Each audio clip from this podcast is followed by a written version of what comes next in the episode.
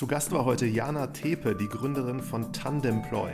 In 2013 hat sie das Startup zusammen mit ihrer Mitgründerin Anna Kaiser gegründet und sie wurden mittlerweile zahlreiche Male ausgezeichnet für ihre Software, die kollaboratives Arbeiten für Unternehmen ermöglicht und unter anderem in Organisationen Menschen als Jobsharing-Tandem-Partnerinnen vernetzt. Was sich ganz genau dahinter verbirgt, verrät Jana im Podcast, genauso wie sie es geschafft haben, das Startup aufzubauen. Spannende und relevante Inhalte und gute PR PR war unter anderem eines der Kanäle, der dafür gesorgt hat, dass Tandemploy so erfolgreich geworden ist. Außerdem habe ich mit Jana über das spannende Thema der Unternehmenskultur gesprochen und sie hat erzählt, wie Tandemploy experimentiert und was das Thema für sie bedeutet. Jana hat ebenfalls erzählt, dass bei Tandemploy fast alles nachhaltig passiert, sei es von der Büroausstattung über die Fortbewegung, über andere Themen. Und zum Schluss hat sie noch ein paar Tipps gegeben, was sie jungen Leuten mit auf den Weg geben würde, die jetzt darüber nachdenken zu gründen. Hört es euch an, viel Spaß bei bei der Folge.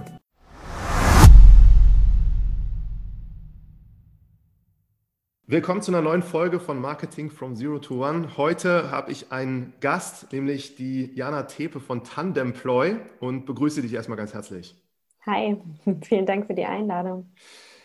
Jana, also ihr habt mit Tandemploy wirklich ja einiges erreicht und die Gründung liegt so ein bisschen zurück, war, glaube ich, in 2013, wenn ich das richtig zusammengebracht mhm. habe. Und ähm, mich würde erstmal interessieren, äh, wie du dazu gekommen bist und was du vorher gemacht hast, bevor ihr dann Tanemploy gegründet habt. Mhm. Ja, das kam tatsächlich ähm, relativ unvorhergesehen, die Gründung. Also ich hatte vorher mit Gründen nichts am Hut, hatte auch in der Uni keine Entrepreneurship-Vorlesung, also wirklich gar keine Berührungspunkte damit und habe dann nach der Uni meinen ersten Job angefangen. Das war damals in einer Personalberatung für die digitale Wirtschaft in Berlin. Und da habe ich zwei Jahre gearbeitet und ähm, hatte eigentlich ganz klassisch die Aufgabe, ähm, Positionen, Stellen zu besetzen für Startups überwiegend. Und ich weiß noch, das war im Januar 2013, da sollte ich eine Führungsposition besetzen für einen meiner Kunden und habe plötzlich eine Bewerbung bekommen von zwei Menschen, die das gemeinsam machen wollten, diesen Job. Also wirklich ähm, eine gemeinsame Bewerbung geschrieben haben mit einem gemeinsamen Foto. Die hatten die Lebensläufe so zusammen gepuzzelt. Die haben mir einen Link geschickt zu einem Elevator-Pitch. Das hatten sie bei YouTube hochgeladen. Also das war äh, sehr besonders und es hat mich sehr neugierig gemacht. Und ich habe die sofort eingeladen zu einem Interview, was wir damals zu dritt geführt haben. Ja. Und war danach super begeistert, weil dieses Konzept, sich einen, Job zu teilen, äh, was ich dann schnell herausgefunden habe, äh, Jobsharing hieß und äh, gar nicht so verbreitet war, ähm, fand ich einfach mega cool und einen tollen Ansatz, um Arbeit anders zu organisieren. Und ähm, ja, das war so ein bisschen der Startschuss. Und in der Beratung ist es aber so gewesen, die haben sie einfach beworben und du solltest sie dann vermitteln auf eine Position, die. Ja. Genau. Und das war für mich so ein bisschen, das war so der Aha-Moment, weil ich dachte, ach ja, man kann Arbeit auch total anders organisieren. Also warum nicht sich Vollzeitstellen teilen und ähm, das einfach zu zweit als Team machen. Und bin dann aus dem Gespräch damals raus und bin meiner Kollegin in die Arme gerannt und habe es ihr erzählt. Und das war totaler Zufall. Äh, das war die Anna, meine heutige Mitgründerin. Und wir haben uns hochgeschaukelt. und äh, dann tatsächlich ähm, am gleichen Abend noch angefangen zu recherchieren, haben herausgefunden, dass es das Modell, also dieses Arbeitsmodell schon lange gibt, dass es aber Unternehmen nicht strategisch einsetzen. Und dann war recht schnell die Idee geboren.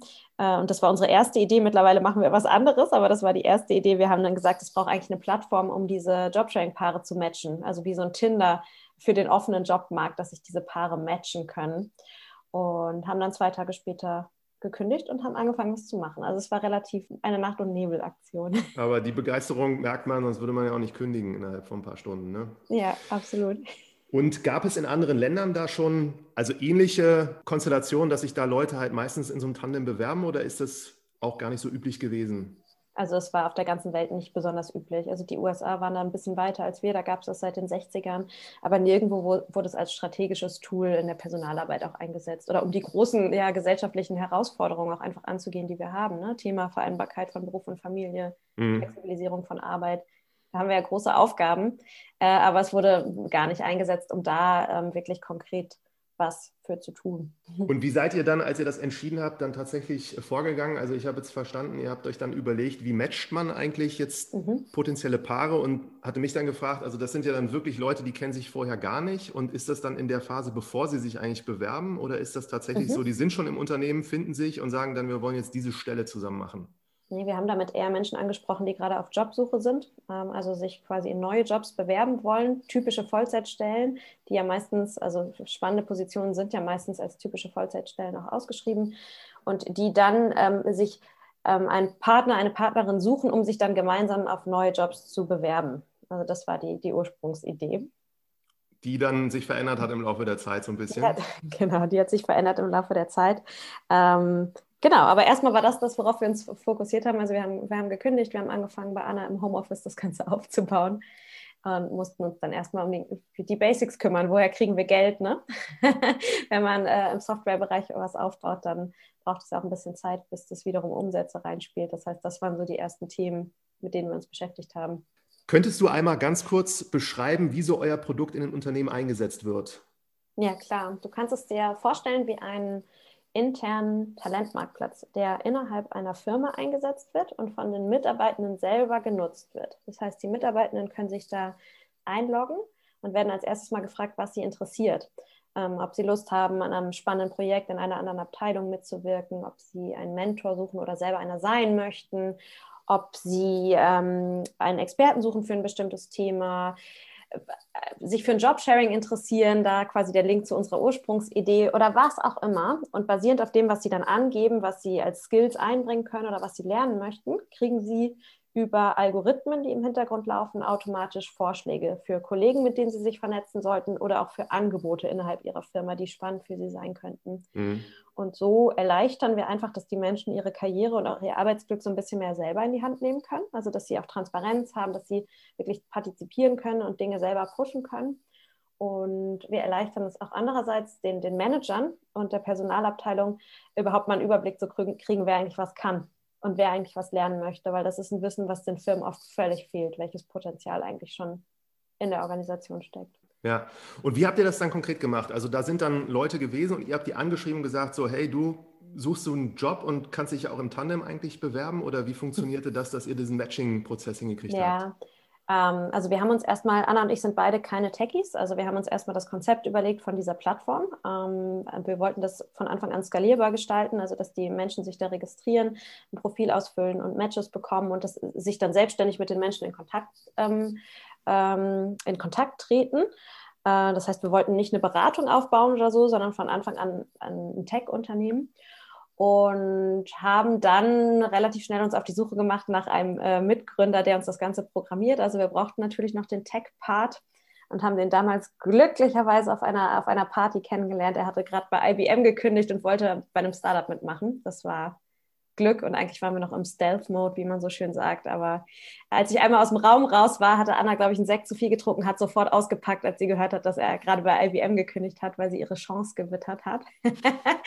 und das war gut, denn Rico ist eingestiegen und hat uns damals bis zur Beta-Version gebracht. Das hat ungefähr zehn Monate gedauert und dann sind wir an den Start gegangen. Und diese zehn Monate haben wir genutzt, äh, ganz intensiv, um Marketing zu machen tatsächlich und äh, Agenda Setting. Also wir haben ganz viel Informations- und Aufklärungsarbeit gemacht zu dem Thema, weil wir ja die Herausforderung hatten, dass wir Pioniere waren, auch mit diesem ganzen Arbeitsmodell. Also die meisten Menschen wussten überhaupt nicht, was ist Jobsharing, warum ist das gut, ähm, was kann das eigentlich? Und haben dann, wir hatten, glaube ich, nachdem wir gekündigt haben, ungefähr zwei Monate später ähm, schon unseren Blog ähm, gestartet und haben ganz viel wirklich redaktionelle Arbeit gemacht zu dem Thema und damit die ersten zehn Monate schon ähm, so eine Attention aufgebaut, dass wir schon ganz viel Presse und Berichterstattung hatten, bevor wir überhaupt irgendwas getan hatten oder ein Produkt auf dem Markt hatten. Und das war, glaube ich, ganz hilfreich. Aber wie habt ihr das äh, also hinbekommen, dass das wirklich dann auch aufgenommen wurde von den Medien? Habt ihr die sehr proaktiv dann auch kontaktiert, gesagt, so wir schreiben darüber, wir machen da was drüber oder wie funktionierte das? Ja, wir haben erstmal haben wir gesagt, okay, wir machen erstmal selber, wir produzieren spannende Inhalte und wir sprechen nicht nur über das Produkt, was wir da entwickeln wollen. Das ist auch irgendwie spannend, aber eigentlich geht es ja uns um die Story behind. Also es ist ja ein gesamtgesellschaftlich relevantes Thema. Wir haben dahinter eine Vision. Wir wollen die Arbeitswelt verändern und haben mehr auf dieser Metaebene tatsächlich über das Thema gesprochen und haben gemerkt, es ist sehr, sehr emotional. Es bewegt die Menschen total und ähm, haben dann auch überlegt, genau, wie machen wir die Pressearbeit, was ist da unsere Strategie, wie kommen wir darauf äh, oder daran, dass die Journalisten darüber berichten. Und das war tatsächlich auch mein Studienschwerpunkt, also das Einzige vielleicht, was ich gemacht habe, was mich irgendwie, was, was mich jetzt irgendwie noch begleitet. Ich habe Kommunikationswissenschaft mal äh, irgendwann studiert. Und da lernt man ja eigentlich, wie man Pressemitteilungen schreibt, dieses ganze Pipapo. Habe dann aber gedacht, nee, das macht irgendwie keinen Sinn. Also ich glaube, Journalisten werden von so vielen Startups angeschrieben mit der nächsten tollen Idee. Äh, konnte mir nicht so richtig vorstellen, dass eine Pressemitteilung da so wirksam ist. Äh, und deswegen hatten wir eben diese Strategie, erstmal selber spannende Inhalte zu produzieren, dann äh, diese Inhalte über Twitter zu verbreiten, Journalisten, die es interessieren könnte, darauf zu verlinken, sodass die selber auf uns zugekommen sind und die Themen aufgegriffen haben. Also wir hatten sehr schnell Anfragen auch von Medien, die einfach mit uns sprechen wollten. Und ich habe damals, glaube ich, nur eine einzige aktive Ansprache von einem Journalisten gemacht, dem ich was geschickt habe. Und das war damals ein Redakteur von der Brand 1, der immer in unserem Bereich spannende Sachen geschrieben hat, den ich gut fand. Und wir hatten in der Gründungszeit von ihm auch ein Buch gelesen zu Design Thinking, was uns äh, sehr inspiriert hatte. Das ist aber nicht da der Thomas Range, oder? Das war Thomas Range. Ja, richtig. Und ich habe, ähm, da haben wir uns echt Mühe gegeben, ihm eine nette E-Mail zu schreiben, sehr persönlich. Und er hat sich echt auch lange nicht gemeldet. Aber nach zwei, drei Monaten schrieb er dann, das ist irgendwie doch ganz spannend, ich würde jetzt mal bei euch vorbeikommen ähm, und will da mal mehr darüber erfahren, was ihr da vorhabt. Und dann kam er und hat dann auch erst gesagt, so ja, aber das wird höchstens so ein Zweizeiler, Dreizeiler irgendwie, weil die Brand 1 schreibt eigentlich nicht über Sachen, die noch nicht sich bewiesen haben. Und er blieb aber anderthalb Stunden, damals in unserer Gründervilla, wo wir da so Uni-Büros hatten. Und schickte danach noch einen Fotografen für einen Tag. Und da waren dachten wir schon irgendwie, hm, wird vielleicht doch größer. Und als es dann rauskam, war es ein vierseitiger Artikel in der Brand 1. Und das war für ein Startup natürlich grandios. Und Wahnsinn. bis heute schreiben, also das ist ja ein Medium, wo, wo die Journalisten gerade im Bereich Wirtschaft bis heute reingucken äh, und sich, sich da inspirieren lassen. Also wir werden bis heute auf diesen einen Artikel angesprochen und der hat eine krasse Pressewelle ausgelöst. Wahnsinn. Das ist ja wirklich eine spannende Geschichte. Und diese Botschaft, also die ihr hattet, ich habe auf so einer alten, glaube ich, äh, Werbetafel gesehen, so 0,5 plus 0,5 ist 1,5. Das war. Das ist von Thomas Ramge die Headline gewesen. Ach, witzig. Das ist ja echt interessant. ja. Ja, weil das dachte ich natürlich super gut irgendwie in so einer kleinen Formel verpackt, was das eigentlich heißt. Und mhm. ähm, das heißt, ihr habt euch da auch dann immer Mühe gegeben, so ein bisschen das Ganze attraktiv und spannend zu übersetzen. Ja, absolut. Und hatten natürlich auch dafür ein dankbares Thema. Ne? Also die meisten Menschen arbeiten, haben sich schon mal über Arbeit aufgeregt, beschäftigen sich damit, wie unflexibel das Ganze ist. Also das ist natürlich ein Thema, da kriegst du die Menschen sehr, sehr schnell auch emotional mit. Mhm. Und ähm, nochmal kurz zu dir und Anna. Wie habt ihr euch da aufgeteilt? Also habt ihr auch ein Tandem gebildet oder habt ja. ihr da gesagt, ihr macht da so tatsächlich unterschiedliche Schwerpunkte in dem ganzen Prozess? Ja, also uns war klar, dass wir das selber auch im Tandem machen, uns die Geschäftsführung teilen. Ähm, jetzt nicht wirklich in Teilzeit, aber wir haben gesagt, so diese typische Gründer-Geschäftsführerwoche von 80 Stunden, wenn wir mal ehrlich sind, die teilen wir uns zu zweit, haben dadurch vernünftige Arbeitszeiten. Hm. Äh, ist in unserem Umfeld nicht besonders normal. Also wir können entspannt auch mal Urlaub nehmen wenn wir krank sind, sind wir krank, weil wir haben eben die jeweils andere ähm, und wissen, dass wir uns darauf verlassen können. Und haben uns aber nach Stärken aufgeteilt. Und das finde ich extrem cool bis heute. Also ich bin eher im Bereich Marketing, Kommunikation, Produkt und Anna eher im Bereich Finanzen, Vertrieb. Und ja. Stichwort letzteres. Wie ging das mhm. dann los, als es tatsächlich mhm. live ging? Ja, das hängt ähm, bis heute eng mit unserer Marketingstrategie eigentlich zusammen, weil dadurch, dass wir super viel veröffentlicht haben und viel Aufmerksamkeit auch hatten durch die Presse, dann immer mehr Preise auch gewonnen haben, hatten wir für ein Startup unglaublich viel kostenloses Kostenpreis-Marketing. Und dadurch sind die Firmen auf uns aufmerksam geworden und sind auf uns zugekommen, ähm, was natürlich toll war. Also gerade auch die großen, die DAX-Konzerne, die vielleicht auch die ersten sind, die so, so ein bisschen diese Trends auch mitkriegen und damit dabei sein wollen, sind auf uns zugekommen, ähm, wollten mit uns sprechen. Und so haben wir relativ schnell den Fuß in die Tür gekriegt, auch wenn die nicht sofort 20, 13 Kunden geworden sind. Aber es ist ganz viel Hand in Hand gegangen mit dem Marketing tatsächlich. Hm. Und es war ganz spannend, weil wir haben dann, genau, ich habe ja gesagt, die, die Jobsharing-Plattform war nur der Anfang. Ähm, wir waren von Anfang an mit diesen Großen im, Gespräch und es war super interessant, weil die uns auch bei der Produktentwicklung tatsächlich dann noch weiter inspiriert haben. Wir haben natürlich gut zugehört, was die uns auch so erzählt haben, was deren Probleme sind und Herausforderungen. Und es war ungefähr so 2015, 2016, als immer mehr von den ganz Großen gesagt haben, wir finden das super cool, was ihr mit Tandemploy macht für den freien Arbeitsmarkt, aber eigentlich wollen wir bei unseren eigenen Mitarbeitenden anfangen. Wir wollen erstmal die zigtausend Menschen, die schon bei uns arbeiten, die wollen wir matchen für neue Arbeits- und Kollaborationsformen und könnt ihr sowas nicht machen. So. Und beim ersten Mal dachten wir noch so, hm, wir haben doch jetzt die Plattform, das ist ja wohl genug, also ist ja jetzt irgendwie gerade genug Arbeit, aber dann haben wir es natürlich öfter gehört und zugehört.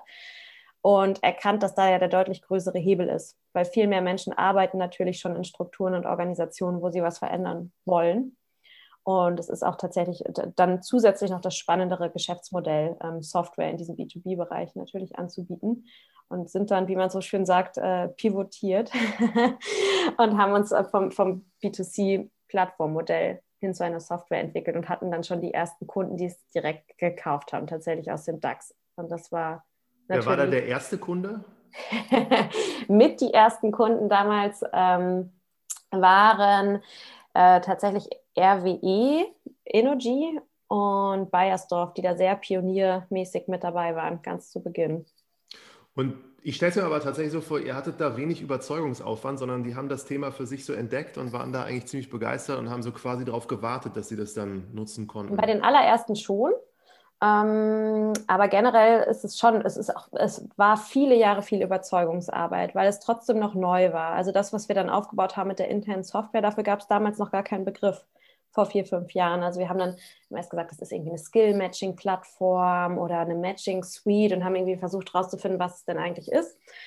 Und wenn du natürlich was hast, was du noch nicht mal, was noch nicht mal eine Kategorie hat, dann musst du die Unternehmen schon doch ein bisschen überzeugen, weil die haben dafür keine fixen Budgets. Ne? Es gibt dafür nicht irgendwie ein, Ausschreibungsprozess oder so. Das war am Anfang schon echt harte Arbeit und super lange Sales-Zyklen. Da muss mhm. man sich nichts vormachen. Also jetzt nicht bei den allerersten, die kamen schnell, aber dann das große, so die große Maschinerie ins Rollen zu bringen, das hat schon ein bisschen gedauert.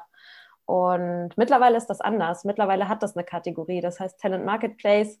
Äh, es gibt ein paar Wettbewerber, es ist äh, super gefragt. Die Unternehmen wissen alle, was das ist, die wissen, dass sie das brauchen. Aber das war vor fünf Jahren noch nicht so. Also können wir zusammenfassen, dieses PR-Thema, das habt ihr anscheinend wirklich super kreativ und, und gut gemacht. Auch ich muss sagen, ich bereite mich da auch selber immer auf die Gespräche vor und ich wusste gar nicht, wo ich anfangen sollte zu lesen, wenn man so ein bisschen mitkriegt, was über euch alles überall geschrieben wurde und wird. Und die Frage nochmal nach so zwei, drei weiteren auch Kanälen, die so funktioniert haben. Du hast es gesagt, ihr habt das dann später so dann ausgerollt. Also habt ihr das dann über Direktvertrieb gemacht oder wie seid ihr da vorgegangen? Nee, ähm, auch da wieder haben wir gedacht, wir müssen ein bisschen eine andere Schiene fahren, damit wir auch rausstechen. Wir haben, ähm, genau, am Anfang hatten wir Glück, wir hatten Inbounds. Dann ähm, sind wir über unser Netzwerk gegangen und auch weiterhin viel über Storytelling. Also wir haben ähm, und machen das bis heute wahnsinnig viele Vorträge auch gemacht zu dem Thema mhm. auf Kongressen, wo eben die Entscheider sitzen. Äh, und haben auch da immer meist äh, vorrangig über unser Thema gesprochen und am Ende fragen die sowieso nach dem Produkt. Also immer über die Storytelling-Schiene auch in die Unternehmen reingekommen und dann auch oft an die Entscheider ran, weil wenn du auf Kongressen sprichst, wo eben die CEOs sitzen oder die Digitalstrategen äh, oder die Personalvorstände, dann kommst du über so ein hohes Level rein und natürlich geben die das weiter an ihre Projektteams und in unserem Fall an die ähm, Personalabteilung aber du hast schon mal so ein gutes Standing und so ein Signal von oben. Mhm. Und es hat uns extrem geholfen. Also wir haben ganz viel über diese Eventschiene gemacht, über Vorträge, über Inhalte, was im ersten Moment wahnsinnig ähm, aufwendig erscheint. Und du weißt gerade bei Events auch am Anfang gar nicht, was bringt das jetzt. Also oft merkst du erst Jahre später, dass sich das rentiert, weil dich jemand von dem und dem Event kennt, dich hat sprechen hören, dann hat er einen Beitrag von dir gelesen in der Zeitung und dann kommt alles zusammen. Also das kennt man ja eigentlich aus dem Marketing. Ich glaube, ja. Leute müssen dreimal von irgendwas gehört haben, bis es Klick macht und die dann ähm, aktiv werden. Äh, und das haben wir versucht zu machen. Also wir haben versucht, sie von allen Seiten, die Unternehmen quasi zu befeuern, die CEOs äh, anzusprechen über unsere Keynotes, die ähm, äh, ich sag mal, die Fachverantwortlichen und Manager anzusprechen, auch über Fachmagazine, über Marketing, über redaktionelle Beiträge und ähm, gleichzeitig natürlich über Online-Marketing zu gucken, dass, wenn man nach unserer Lösung sucht, dass man uns da auch schnell findet. Also es war so ein Zusammenspiel. Wir haben nie Cold Calls oder sowas gemacht, ähm, weil dazu ist unser Produkt zu komplex und zu erklärungsbedürftig. Und wenn ich mich jetzt so in die Gründerinnen und Gründer reinversetze, die so gerade am Anfang sind, auch vielleicht so ein B2B-Produkt haben und sagen so, ja, ich will jetzt unbedingt hier einen Vortrag halten auf irgendwelchen Events, dann würde ich auch sagen, es ist gar nicht so einfach, da auf so eine Bühne mhm. zu kommen. Wie habt ihr das gemacht? Also was hat euch da eigentlich dann auch geholfen? Das ist dann, wahrscheinlich mhm. hat das mhm. dann irgendwann angefangen und dann ist ein Netzwerk und dann kommt man auf die nächste und auf die nächste. Naja, genau. Irgendwann kommt es ins Rollen und dann wirst du einfach immer angefragt, weil die sich angucken, wer hat bei anderen Events gesprochen, dann ist das ein Selbstläufer. Ähm, am Anfang, es äh, kam auch über den Inhalt. Also einfach dadurch, dass wir viel geschrieben haben zu dem Thema, hat man gemerkt, hey, die kennen sich damit aus, die, die, die interessieren sich leidenschaftlich für dieses Thema, lass uns die mal einladen. Und natürlich waren es nicht sofort die mega großen Events, sondern eher erstmal kleinere Sachen, nischige Sachen, aber dann entwickelt sich das. Also wenn du dann einfach auch da, äh, glaube ich, einen guten Eindruck äh, hinterlässt und gut äh, informiert und unterhalten hast, glaube ich, dann spricht sich das ja auch dann irgendwann um. Mhm. Und in der Kombination dann, wie du es gesagt hast, also auch mit wahrscheinlich Google, die Leute suchen dann irgendwann, kommen auf mhm. eure Website, kriegen dann nochmal so auch Materialien, können sich Videos anschauen, verstehen, mhm. was ihr macht und können euch dann kontaktieren. Und dann ja. sprecht ihr mit denen, aber auch über Vertriebsmitarbeiter dann. genau, wir haben mittlerweile natürlich ein Vertriebsteam ähm, und sprechen auch mittlerweile von unserer Seite aus Unternehmen an, weil wir ähm, ja mittlerweile so schlagkräftig sind, dass wir das auch stemmen können. Also wir haben natürlich, wir haben mittlerweile Pionierunternehmen oder Pionierkunden in bestimmten Branchen, die wir auch ausbauen wollen, weil wir in diesen Branchen jetzt einfach auch Expertise aufgebaut haben. Und da gucken wir ganz gezielt, welche Unternehmen finden wir noch spannend sprechen die entweder selber an, dann auch meist über die Geschäftsführung ähm, oder über unser Netzwerk. Also haben uns dann über die Jahre auch ein starkes Board äh, quasi ähm, zusammengestellt, also tolle Investoren reingeholt, die eben auch sehr, sehr starke Netzwerke haben. Also das war dann so der nächste Schritt dass ja. wir gesagt haben, wenn wir uns jetzt noch Menschen reinholen, die so gut verzahnt und verdrahtet sind in der deutschen Wirtschaft wie kein anderer, dann äh, kann uns das auch nur helfen. Gesehen, das ist hier so Personalvorstand von TUI und äh, also sehr große mhm. Managerin von Unternehmen, die bei euch so auch dann unterstützen. Genau, also die letzte Runde haben wir tatsächlich, ähm, auch um ein bisschen ein Zeichen zu setzen und unser eigenes Board zu diversifizieren, haben wir eine reine Frauenrunde gemacht. Sehr unüblich in der Tech-Szene. Die meisten Investoren sind nur Männer und auch unser Board war bis dahin relativ männlich geprägt. Das heißt, die letzte Runde genau war die Personalvorständin von TUI, die Europachefin von Facebook, ähm, genau, diverse Aufsichtsrätinnen einfach mit tollen Netzwerken.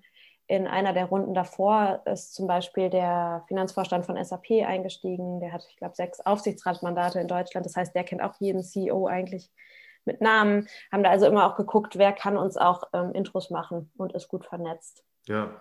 ja. Echt spannend. Und jetzt letzte Frage nochmal dazu. Der Artikel bei der Brand 1, da hast du gesagt, der hat so eine Lawine ausgelöst. Mhm. Gab es so retrospektiv nochmal so ein, zwei Momente, wo ihr das Gefühl hattet, das hat euch wirklich richtig vorangebracht und ihr habt da gar nicht so mit gerechnet?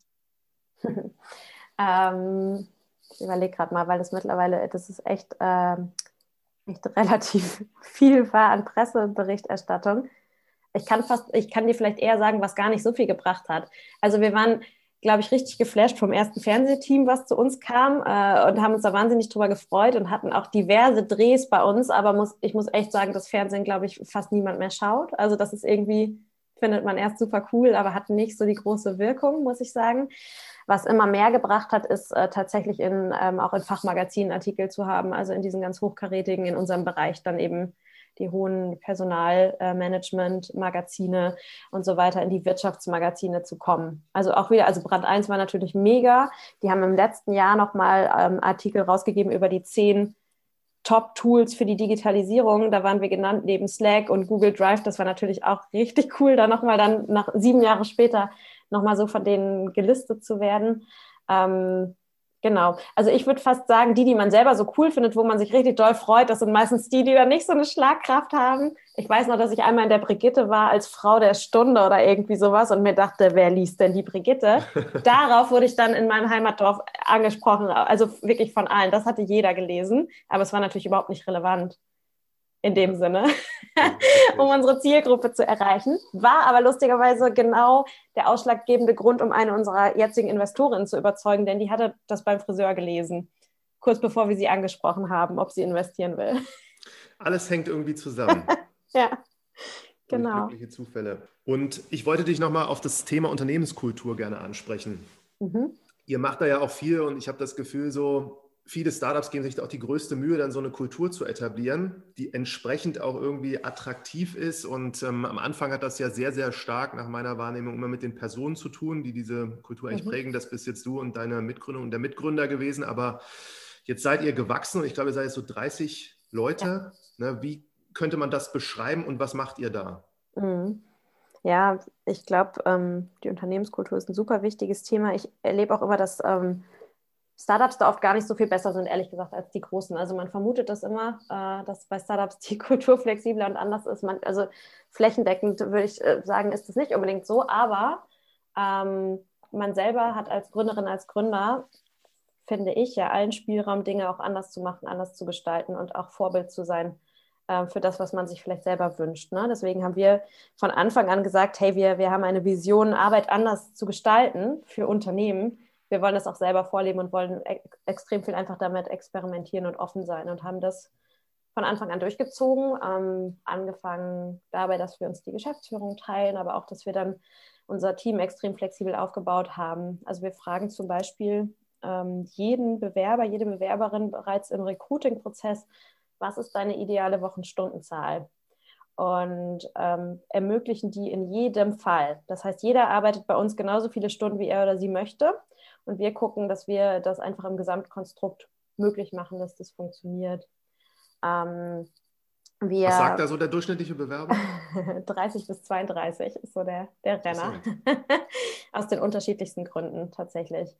Und äh, genau, wir machen noch ganz, ganz viele andere Sachen. Ich glaube, generell war es Anna und mir einfach wichtig, dass wir ein Unternehmen aufbauen, das extrem ähm, menschlich und flexibel funktioniert, aber natürlich trotzdem sehr, sehr produktiv und auch effizient ist. Das darf es natürlich nicht außer Acht verlieren, aber meiner Ansicht nach hängt es eng zusammen. Und das ist tatsächlich, das habe ich gerade vergessen zu erwähnen, glaube ich, auch ein Grund, warum wir so leicht ähm, auch Intros kriegen oder den Einstieg in die Unternehmen. Äh, das habe ich jetzt vergessen, weil im letzten Corona-Jahr war es kein Thema mehr, aber davor sind jede Woche zwei bis dreimal Busladungen voller Top-Manager und Vorstände gekommen in unser Büro, um zu gucken, wie wir selber arbeiten, weil sich das eben auch rumgesprochen hat, dass wir extrem ähm, viel selber experimentieren mit neuer Arbeit. Und das war der allerbeste Einstieg, ehrlich gesagt, weil die sind dann gekommen, die hatten dann das Tagesdu, Krawatte abgelegt, Turnschuhe an.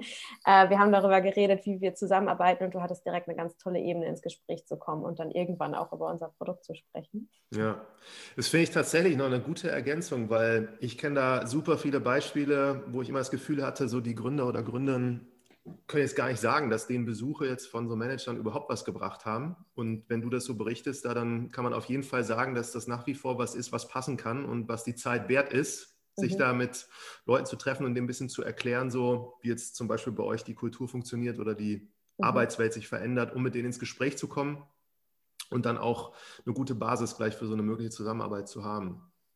Ja, absolut. Also bei uns passt es natürlich thematisch einfach auch sehr gut. Ne? Ich würde jetzt ja. nicht pauschal sagen, dass es immer sich lohnt, ähm, aber bei uns, da es um Arbeitswelt geht und äh, passt es einfach sehr, sehr gut zusammen. Dieses, dieses New Work-Thema ist äh, auch, auch, für mich immer so seit Jahren irgendwie, das gucke ich mir mit Spannung an und ähm, ich habe selbst immer das Gefühl gehabt, dass ich in Organisationen eigentlich nur immer war, die eigentlich dieses Thema auch schon gelebt haben. Deswegen war das für mich jetzt auch nie so, dass es da so eine einfach einen Moment gab, wo sich das Ganze dann geändert hat. Aber vielleicht kannst mhm. du das nochmal aus deiner Sicht so ein bisschen sagen, wie du diese Beobachtungen auch hast, wie sich New Work verändert gerade. Ja. Und ja. ja. Also ich erlebe, dass sich extrem viel getan hat in den letzten acht Jahren. Ich weiß noch, dass damals, als wir die Idee hatten und Jobsharing gegoogelt haben, jetzt mal als Beispiel, ist natürlich nur eine kleine Facette von New Work, ähm, dass wir fast nichts gefunden haben. Da gab es einen Wikipedia-Eintrag zu, zu Arbeitsplatzteilung, total oldschool und so ein Verweis aus so Literatur aus den 80ern. Und wenn du heute googelst, du findest Millionen von Ergebnissen. Äh, jeder Personalmanager, jede Managerin kennt dieses Thema und hat das auf ihrer Agenda jetzt im letzten Jahr durch Corona hat sich so extrem viel getan. Also alles, was vorher nicht möglich war in Firmen, war ja über Nacht möglich. Ähm, Homeoffice war möglich, äh, Vertrauensarbeitszeit war plötzlich möglich und zwar relativ flächendeckend. Ähm, Unternehmen durften plötzlich Cloud-Software einkaufen. Es wurden Policies geändert, äh, was vorher also wirklich äh, wahnsinnig lange gedauert hat. Ähm, und das war schon sehr erstaunlich. Also Corona hat diesem Thema New Work einen unfassbaren Push gegeben. Jetzt muss man halt nur schauen, wie man das langfristig gestaltet, dass man nicht zurück in alte Muster fällt, ne? weil auch hm. das ähm, beobachte ich teilweise bei Unternehmen. Aber dann kann man daraus entnehmen, dass ihr jetzt so schon in gewisser Weise auch ein Profiteur seid von dieser Corona-Entwicklung mit dem. Ja, also das kann man schon, ja, kann man schon so sagen. Also die Nachfrage nach unserem Produkt ist schon über Nacht nochmal deutlich angestiegen weil das, was wir machen mit unserer Software, ist ja Menschen zu vernetzen in Organisationen und gerade dieses sich miteinander vernetzen, verbunden bleiben, wenn man physisch nicht am selben Ort ist, ist natürlich ein Riesenthema geworden. Und auch den Überblick zu behalten, welche Skills man eigentlich im Unternehmen schon hat, ähm, war im letzten Jahr und wird es auch weiter sein, also ein Riesenthema. Mhm. Ja. Ich habe jetzt gesehen nochmal, also ihr seid in relativ vielen auch anderen Ländern schon vertreten oder zumindest habt ihr mhm. da Nutzer. Mhm. Wie ist da so das Verhältnis von, was macht ihr so in, in Deutschland, was macht ihr mhm. außerhalb von Deutschland? Ja, also unser Ursprung und Fokus ähm, war ja recht lange auf dem Dachmarkt, würde ich mal sagen. Äh, dann gab es irgendwie eine ganz schöne Entwicklung, dass viele unserer Kunden sind einfach internationale Unternehmen, auch wenn die einen Sitz in Deutschland haben, wie zum Beispiel SAP. Aber die haben es dann international ausgerollt und haben es ihren 100.000 Mitarbeitern auf, dem, auf der ganzen Welt angeboten. Und ähm, mittlerweile kriegen wir eben auch Kundenanfragen aus allen möglichen Ländern. Ähm, wir haben jetzt den ersten Kunden aus Belgien, ähm, aus den USA. Also das ist cool, was sich da entwickelt. Und wir können es tatsächlich, weil es ein skalierbares Produkt ist, stemmen mit dem Team aus Berlin. also ohne jetzt andere Standorte ähm, aufzumachen. Habt ihr das übersetzt schon in die Sprachen? Ähm, es ist auf Deutsch-Englisch verfügbar und wird jetzt in diesem Jahr äh, in mindestens zwei weitere Sprachen, wenn nicht sogar acht, übersetzt. Also wir machen es tatsächlich mit den, wir wachsen da mit den Kunden. Also wenn die Kunden kommen, die sagen, hey, wir bräuchten die und die Sprachen, dann ist es prinzipiell möglich, so, solange du die Sprache von äh, links nach rechts lesen kannst. Ja. genau. Jetzt weiß ich, dass du auch ein Interesse hast und dich da auch mit diesem Thema nachhaltigen und verantwortungsbewussten Unternehmertum beschäftigst. Und du hast da jetzt eben auch schon so ein bisschen was zu eurer Kultur erzählt und ich sehe da halt sehr viele Parallelen dazu auch. Aber wie, wie lebst mhm. du das oder ihr? Ja, es war uns von Anfang an auch wichtig, dass wir das Unternehmen so nachhaltig wie möglich aufbauen. Einfach weil es Anna und mir auch persönlich ein Interesse ist und wir gedacht haben, das muss man auch im Unternehmenskontext eigentlich hinkriegen, dass Unternehmen nachhaltiger sind und haben dann äh, überlegt, was wir machen können. Wir haben als allererstes nachhaltige Banken ausgewählt, ähm, bei denen unser Geld liegt, was wir natürlich am Anfang noch nicht hatten, aber mittlerweile. ähm, wir haben unser Büro komplett mit nachhaltigen Materialien eingerichtet. Wir bestellen nachhaltigen Kaffee, nachhaltige Obst- und Gemüsekiste, nachhaltige Büromaterialien. Ähm, wir gucken, dass wir möglichst wenig fliegen, wenn wir fliegen kompensieren, aber eigentlich lieber Bahn fahren. Ähm, solche Dinge. Also haben auf allen Ebenen geguckt, wie wir uns engagieren können und sind auch in so Initiativen dabei. Es gibt die Leaders for Climate Action. Da gibt es jetzt eine riesen Aktionswoche auch im, im, April, wo sich Unternehmerinnen und Unternehmer zusammentun und sagen, hey, wir haben eigentlich als Wirtschaftsunternehmen auch eine riesige Verantwortung und auch einen großen Hebel. Also ich merke auch, dass man ja Mitarbeitende auch durchaus inspirieren kann dadurch, ähm, dass man andere Materialien im Büro hat und andere Lebensmittel einkauft. Ähm, ich merke, dass, ganz, dass, dass man da ganz schön viel Einfluss hat und manche dann auch äh, selbst in, äh, für ihr Privatleben Inspiration daraus mitnehmen. Mhm. Kennst du da aus der Szene noch andere Vorbilder, die sich mit dem Thema auch wirklich auseinandergesetzt haben? ja, also Einhorn ist jetzt ein ganz prominentes ja. Beispiel. Ähm, äh, es gibt, äh, also ich selber folge einfach extrem vielen so nachhaltigen äh, Unternehmen in allen möglichen Bereichen, aber original unverpackt oder bestimmte, bestimmte ähm, faire äh, Fashion-Labels und so weiter. Aus dem Tech-Bereich, also in unserem Bereich, fällt mir jetzt so direkt niemand ein. Das sind eher die, die sich auch nach außen hin mit nachhaltigen Produkten wahrscheinlich ähm, positionieren. Mhm. Ja, es ja schon ein paar Beispiele da, äh, sind ja auch bekannt dafür, dass sie das sehr, sehr ernst nehmen und da sehr viel machen ja. in dem Bereich. Gut, nee, dann, also was ich dich auch noch mal kurz fragen wollte, ist, ich äh, sehe deine ganzen Auszeichnungen, die du alle über diese acht Jahre bekommen hast. Und das fängt ja an von, ich glaube, du bist hier eine LinkedIn Top Voice mit, wie wird man das, wollte ich dich mal fragen da. Und äh, ich habe dann irgendwann aufgehört zu lesen, weil das sind, sind, auch nicht so kleine Sachen, die du da gewonnen hast oder erreicht hast. Und Hättest du dir eigentlich das so vorstellen können vor acht Jahren, als ihr gegründet wird, dass das nee. alles so diesen Weg nimmt? nee, überhaupt nicht. Äh, also wie gesagt, ich hatte keine Berührungspunkte mit Gründung. Ich hatte also ja, das war eine Nacht- und Nebelaktion. Das hätte ich mir nicht vorstellen können und es passieren wirklich die lustigsten Sachen. Ich wurde dann auch irgendwann eingeladen zu einem Lunchdate mit Angela Merkel und habe mir dann erzählt, was wir machen. Und solche Dinge, die siehst du natürlich nicht voraus. Also wie solltest du? Das sind die witzigsten Begegnungen, die du dann auch hast und Möglichkeiten. Ähm, das mit den Preisen kann ich aber tatsächlich empfehlen, wenn man ein Startup aufbaut, dass man tatsächlich äh, da vielleicht auch mal guckt, worauf man sich bewerben kann oder was relevant ist, weil das ist natürlich auch das beste Umsonst-Marketing, was du so bekommen kannst. Ne? Ja, Welcher Preis bedeutet dir persönlich am meisten? Gibt es da einen oder? Oh, kann ich gar nicht sagen. nee, ja. kein, keinen, der mir spontan einfällt.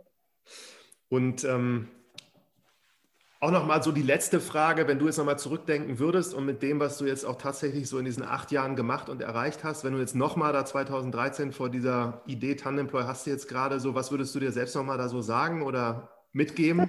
ich, würde, ich würde sagen, ähm, tatsächlich nochmal genauso meinetwegen blauäugig und naiv einfach machen. Also einfach kündigen, einfach starten, weil es kann nicht viel Schlimmes passieren. Ähm, was soll passieren? Man kann es gegen die Wand fahren, dann sucht man sich wieder einen Job oder dann gründet man was Neues. Also ja. ähm, ich würde es wieder tatsächlich genauso machen. Ja, ja und äh, da abschließend, weil ich ja tatsächlich dann regelmäßig dann meinen Kontakt mit den ganzen Studierenden habe, wenn du denen was mit auf den Weg geben würdest, also die sind jetzt mhm. hier, haben ihren Bachelor oder machen ihren Master und mhm. Ne, was hättest du da so für Tipps für die, wie die jetzt äh, auch für sich rausfinden können, dass Gründen was für sie ist oder ob sie das ja. jetzt machen sollen oder später? Ich glaube, wenn man ähm, diesen Wunsch hat zu gründen oder auch einfach eine tolle Idee hat zu gründen, ich würde immer dazu raten, es einfach auszuprobieren, sich ein tolles Team schon zu suchen, mindestens eine weitere Person.